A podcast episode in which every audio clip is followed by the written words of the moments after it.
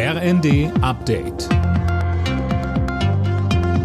Stündlich neu. Auf den Punkt informiert. Ich bin Silas Quiring. Guten Abend.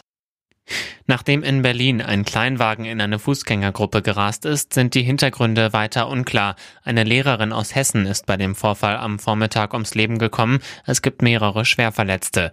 Der 29 Jahre alte Fahrer wird von der Polizei vernommen. Zu berichten über ein mutmaßliches Bekennerschreiben im Wagen sagte Berlins Innensenatorin Iris Spranger. Wir werden jetzt das Auto entsprechend natürlich untersuchen. Das läuft gerade.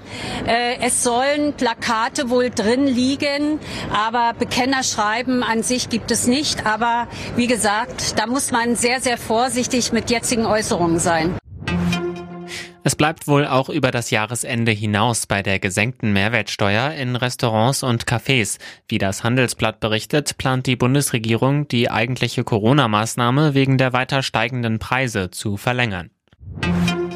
Ein Ende der Verbrennermotoren rückt offenbar näher. Das EU-Parlament hat jetzt dafür gestimmt, ab 2035 keine Neuwagen mit Diesel- oder Benzinantrieb mehr zuzulassen. Eileen Schallhorn. Der Vorschlag der EU-Kommission bezieht sich auf Privatwagen und leichte Nutzfahrzeuge. Ziel ist es, den CO2-Ausstoß durch Diesel und Benziner so drastisch zu senken und die Umstellung auf Elektromotoren anzukurbeln.